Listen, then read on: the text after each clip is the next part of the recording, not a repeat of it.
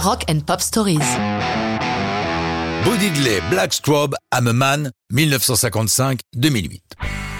Ceux qui me font le plaisir de me suivre savent que j'ai déjà raconté Hammerman, sauf que ce n'est pas la même chanson. Celle-ci est antérieure. C'est un blues signé par Elias McDaniel que nous connaissons mieux sous son pseudo Bo Diddley. C'est un archétype du blues de l'époque, composé par Bo avec sa célèbre guitare rectangulaire dont il avait construit lui-même le premier modèle baptisé The Twang Machine, tandis que celles fabriquées par la suite par le luthier Gretsch, en collaboration avec le bluesman, ont été surnommées Cigar Box Guitar. Avec la sienne, il met au point un riff connu sous le nom de Jungle Beat qui va devenir le Diddley Beat. Il a été repris dans d'innombrables chansons sur différents tempos. Bodiley lui-même s'est inspiré de ce riff auprès d'un de ses potes bluesman fameux, Muddy Waters, dans son fameux Uchi Man, publié un an auparavant.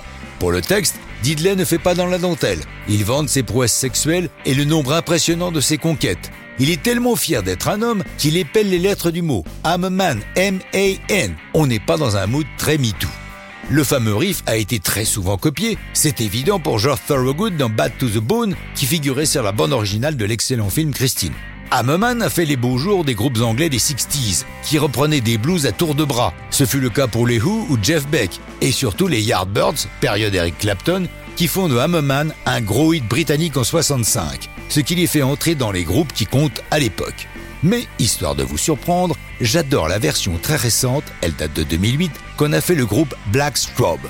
Le plus surprenant avec eux, c'est qu'en principe ils font l'électro, mais ils ne dédaignent pas toucher au rock qu'ils rendent électronique. Leur version possède une urgence, une force, une intensité qui électrise. Vous n'êtes pas au bout de vos surprises, car Black Strobe, ce sont des Français, essentiellement Arnaud Rebottini et le DJ Ivan Samge.